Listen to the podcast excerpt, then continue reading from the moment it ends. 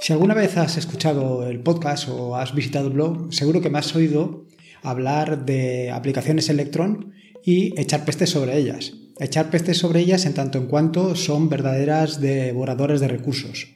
Al final, una aplicación de Electron, como, te comentaré un poquito más adelante, es una aplicación que está basada en un navegador, en Chrome o en Chromium en este caso.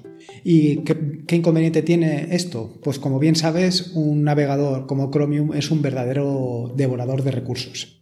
Sin embargo, eh, quería romper una lanza en favor de las aplicaciones de Electron y es que eh, gracias a ellas, pues muchas de las aplicaciones que se desarrollan eh, utilizando esta plataforma o utilizando este framework también están disponibles para Linux, lo cual es una ventaja. Ahora eh, otros desarrolladores de otras plataformas también tienen la posibilidad con muy poco trabajo de eh, crear su propia aplicación para Linux y esto siempre nos va a ser beneficioso. Así, en este nuevo episodio del podcast te quiero hablar precisamente de aplicaciones Electron. ¿Qué posibilidades hay? ¿Qué hay detrás de esta tecnología? ¿Y qué aplicaciones puedes encontrar que seguro que te van a ser de utilidad?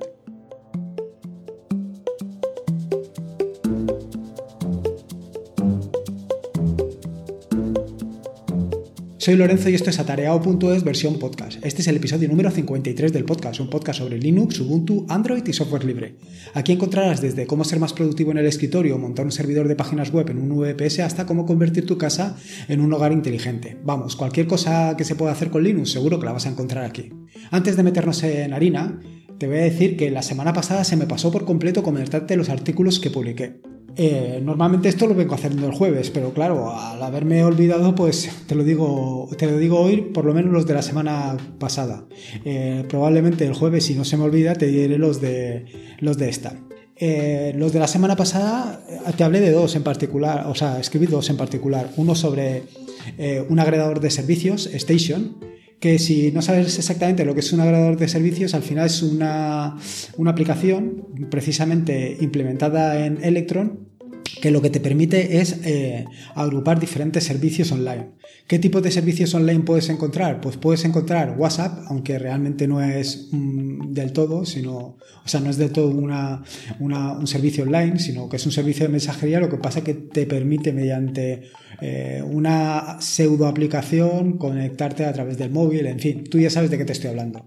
También puedes eh, utilizar Telegram, puedes utilizar Gmail, Slack, en fin, puedes utilizar gran cantidad de aplicaciones. La ventaja de un agregador como Station es que lo que te permite es que desde una sola aplicación puedas gestionar todos los otros servicios, lo cual es una ventaja para no tener que eh, andar con eh, diferentes aplicaciones abiertas que al final lo único que hacen es consumirte recursos. Y el segundo de los artículos que escribí es sobre eh, la realización de un bot de Telegram con PHP. Eh, como sabes, pues he escrito un tutorial extenso sobre eh, realizar bots eh, para Telegram y dentro de ese tutorial pues he tratado con bastante mm, intensidad todo lo que tiene relación con Python. Sin embargo, hay algo más allá de Python. También puedes hacerlo, como comento en este nuevo episodio del tutorial, con PHP. Ya comenté en, episodio, en un episodio anterior cómo hacerlo con WordPress, pero en este se trata de hacerlo completamente independiente de cualquier, de cualquier eh, plataforma, de cualquier framework. Eh, por otro lado, y, también te quería comentar una curiosidad, y es que eh, en el episodio número 11 del podcast hablé sobre terminales desplegables. Recientemente, o hasta hace poco, he estado utilizando Tilda como, como terminal desplegable. La ventaja del terminal desplegable es que con un atajo de teclado siempre lo tienes presente. ¿Qué pasa? Que no me termina de convencer el uso de tilda porque, porque siempre lo tengo asociado a una ventana y luego me limita bastante las posibilidades.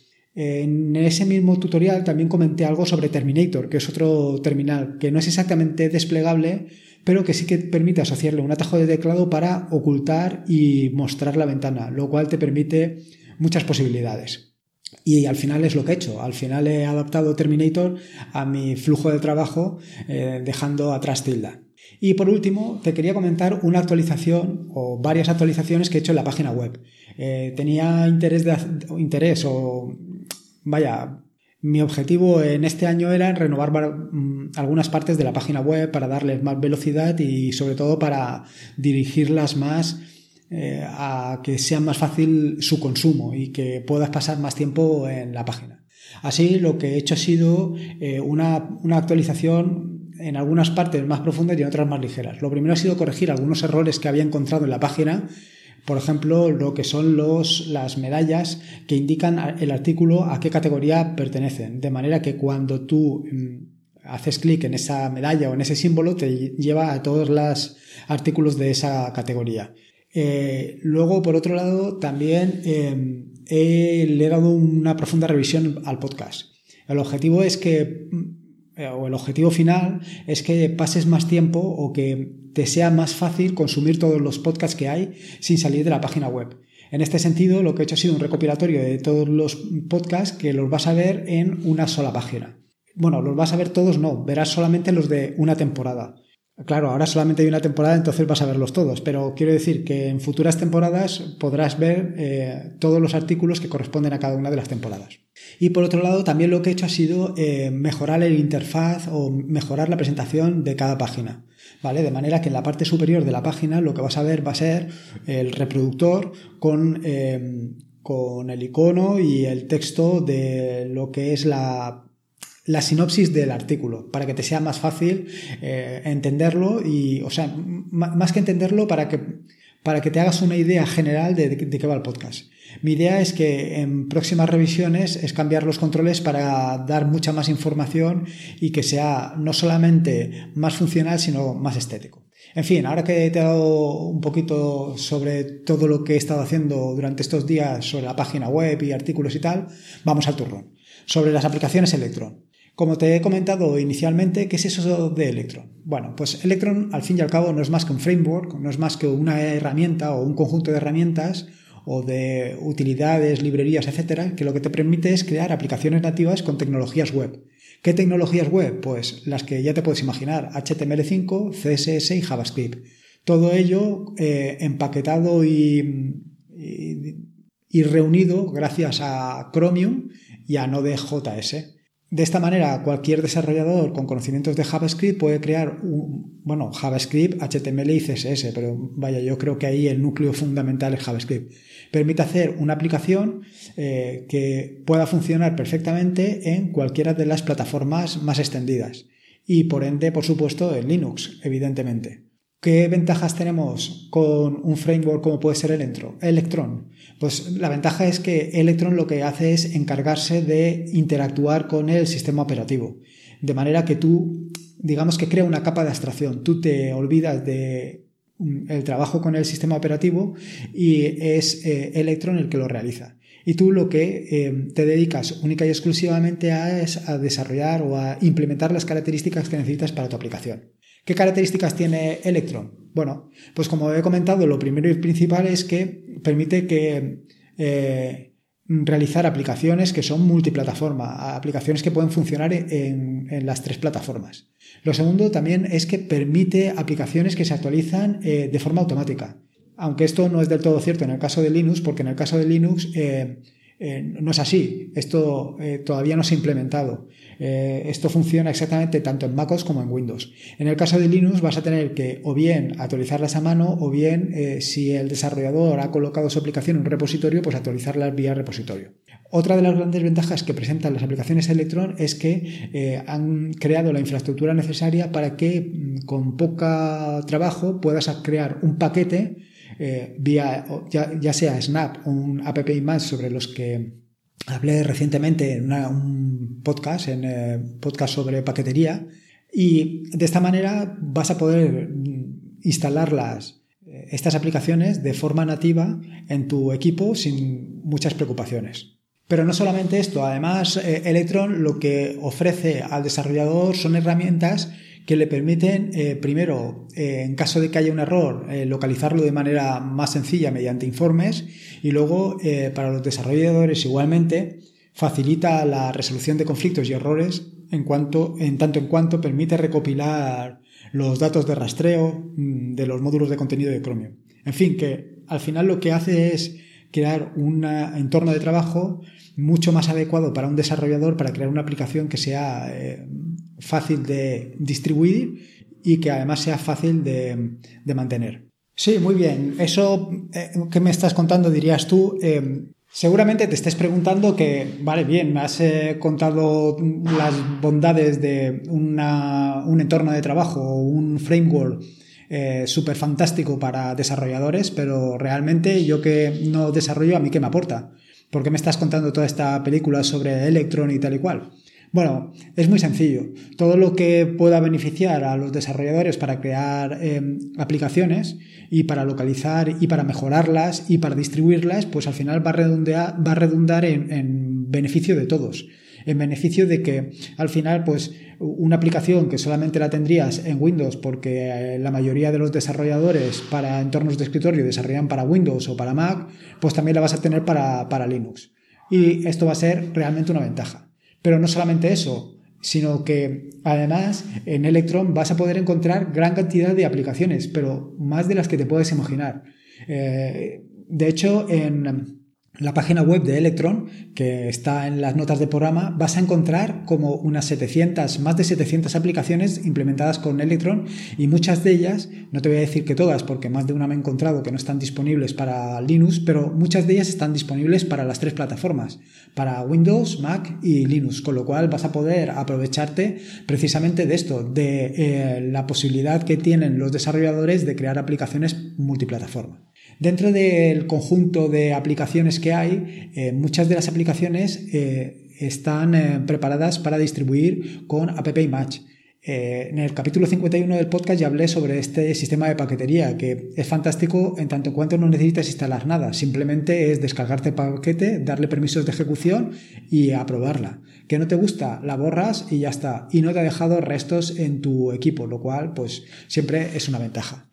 Eh, cuando vi las más de 700 aplicaciones que tenía disponible eh, Electron, eh, estuve dándole una vuelta a cómo enfocaba esto para contarte algunas de las más interesantes. Y la verdad es que en principio me pareció un esfuerzo casi titánico y, poco a poco caí en la cuenta que al final se trata de, contarte algunas o por lo menos las que, las que crea o las que considere más interesantes. Desde luego lo que tienes que hacer es visitar la página web de, Electron y por ti mismo ir sacando y desgajando todas las posibilidades que tienes, porque la verdad es que son brutales. El repaso lo he hecho por categorías y para que sea un poquito más fácil. De todas maneras, como verás más adelante, eh, algunas de las categorías o algunas aplicaciones están en otra categoría, pero bueno, al final es la forma en la que los desarrolladores van incluyendo sus aplicaciones en la página web de Electron. Lo primero es sobre productividad. Aquí encontrarás una barbaridad de aplicaciones. Desde editores Markdown, aplicaciones para tomar notas, validar checksum, gestores de contraseñas, aplicaciones del tipo to-do, eh, sincronización, en fin, cualquier cosa que te puedas hacer una idea. Dentro de este conjunto de aplicaciones o de esta categoría, te voy a nombrar dos que he probado y que incluso he escrito sobre ellas. La primera es Franz, que es muy similar a Station, que te he comentado al principio del podcast, que es un integrador de servicios. Eh, Franz eh, es una aplicación que lleva bastante tiempo y que hace exactamente lo mismo que Station, eh, recopilar o agrupar servicios como puede ser WhatsApp, Telegram, Gmail y casi cualquier otro servicio que te puedas imaginar. Y luego la siguiente de las aplicaciones que también es muy interesante es MailSpring. MailSpring es un cliente de correo electrónico que es heredero de otro y que la verdad es que funciona muy bien y además te permite em, o tiene unas características que son realmente interesantes, como por ejemplo la multicuenta, la búsqueda rápida, el buzón de entradas unificado, permite el envío de correo diferido. Esto está muy bien para que eh, puedas contestar todos tus correos y no enviarlos de manera inmediata, sino enviarlos a una hora determinada. Tiene plantillas de respuesta rápida, servicio de traducción integrado, seguimiento de enlaces, seguimiento de apertura de correos, sistema de avisos. Así, por ejemplo, si tú estás utilizando Gmail, un problema que tienes es que eh, no sabes si la otra persona ha abierto el correo. Utilizando MailSpring ya vas a tener esa información. Desde el punto de vista de desarrollo, aquí te voy a nombrar tres aplicaciones. Eh, Insomnia, que también escribí un artículo sobre ella, eh, es una aplicación muy similar a Postman. Es un cliente REST. Yo la verdad es que lo utilizo muchísimo y de hecho en el último curso que impartí en Linux Center sobre eh, bots para Telegram eh, utilicé esta aplicación para todo lo que es las consultas con, vía API con, Telegram. La siguiente de las aplicaciones, Visual Studio Code. Eh, sobre esta también he escrito un artículo que te recomiendo que leas y sobre todo porque Visual Studio Code hoy por hoy es mi aplicación de escritorio por, por vaya, Ah, yo creo que ha sustituido a todo. Ha sustituido al eh, procesador de textos, ha sustituido al editor de Markdown, ha sustituido, vaya, lo ha sustituido prácticamente a todo. Actualmente, pues con el amplio elenco de extensiones que permite Visual Studio Code, prácticamente te permite hacer casi cualquier cosa que te puedas imaginar. Eh, por ejemplo, el tema de editar en Markdown te permite previsualizar el resultado en tiempo real, cosa que es siempre muy cómodo. También te permite pues, un corrector ortográfico, etcétera, etcétera. Con lo cual, ya te digo que para mí es una herramienta fundamental. De, como tercera aplicación para el tema del desarrollo, aunque como te decía inicialmente no está muy ligada con esto, está Etcher. Etcher es una aplicación que lo que te permite es crear o grabar imágenes en una memoria USB o en otros dispositivos.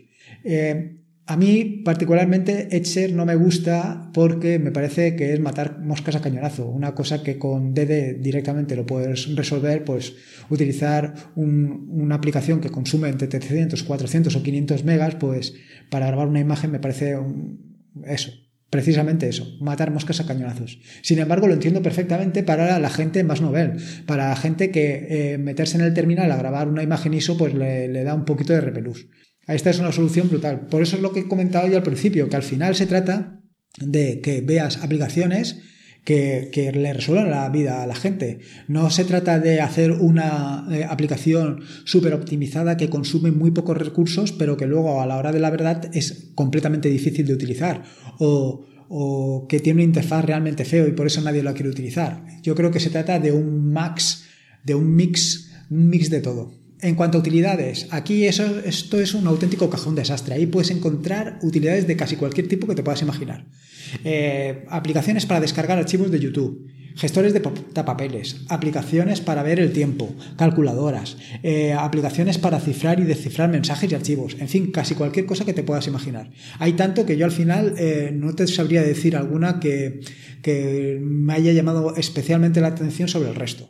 En el apartado de música o en la categoría de música, aquí sí que te voy a nombrar dos.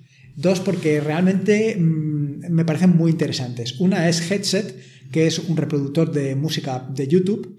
Es un reproductor muy sencillo y a la vez muy intuitivo. Y sobre todo se integra perfectamente con, eh, con el entorno de escritorio. De manera que utiliza eh, las extensiones nativas para mostrarte lo que se está reproduciendo en el momento. Así tiene, por ejemplo, algunas características interesantes como la posibilidad de tener un tema claro y uno oscuro, se integra de manera perfecta con las FM, tiene sincronización entre cuentas si tienes o sea, estás utilizando headset en diferentes ordenadores, es privado y seguro, open source, visual y sencillo y como he dicho se integra perfectamente con el escritorio. Y la segunda de las aplicaciones del tema música que te quería recomendar era PodDDR. PodDR es un, reproductor de podcast para el escritorio. Eh, ¿Por qué de podcast? Pues tan sencillo como que integra perfectamente iTunes para buscar podcast, lo cual es una verdadera ventaja. La verdad es que funciona muy bien, es muy sencillo y a la vez eh, elegante. Y por supuesto, open source. Ya te digo que muchas de las aplicaciones que podrás encontrar aquí son open source, lo cual, lo cual es una ventaja, lo cual, porque al final siempre puedes ver por un lado el código y también puedes colaborar. Dentro de la rama social, bueno, pues aquí, o de la categoría social, perdón, aquí te comentaré dos aplicaciones. WhatsApp, sí, WhatsApp eh, además es un cliente oficial, lo que pasa que para los usuarios Linux, pues no, no, no han tenido la diferencia de hacernos eh, la aplicación. Solamente está para, para Mac y para Windows. En el caso de Linux, pues tienes que utilizar pues, algún tipo de agregador de servicios como puede ser Station que te he comentado o Franz. Y luego otra aplicación es Skype y también esta es oficial, oficial por parte de, eh, de Microsoft. Microsoft ha lanzado esta aplicación eh, desarrollada en Electron, igual que Visual Studio Code, que se me ha olvidado comentarte que también está desarrollada por Microsoft y es totalmente open source y disponible para todo el mundo, o sea que es espectacular. Pero no solamente tienes WhatsApp y Skype, eh, también tienes otros clientes como pueden ser eh, Slack, Rocket Chat, Matrix, Discord. O sea, como ves aquí hay un abanico importante de aplicaciones que puedes utilizar fácilmente con Electron. Desde el punto de vista de negocios o business, aquí tenemos a Microsoft Teams. Lo que no te sé decir, porque sí que lo estoy utilizando en Windows, aquí no te sé decir con certeza si hay para Linux. La verdad es que es una lástima. Y por último, en el tema o en el apartado de noticias te voy a comentar dos. Raven Reader, que ya comenté o ya escribí sobre ella en un artículo del blog, eh, era un artículo que hablaba sobre RSS en el siglo XXI. Y es que yo todavía utilizo RSS y creo que es la manera más fácil, sencilla y mejor para estar informado de todo. Y la segunda aplicación que te iba a comentar es Spreaker Studio.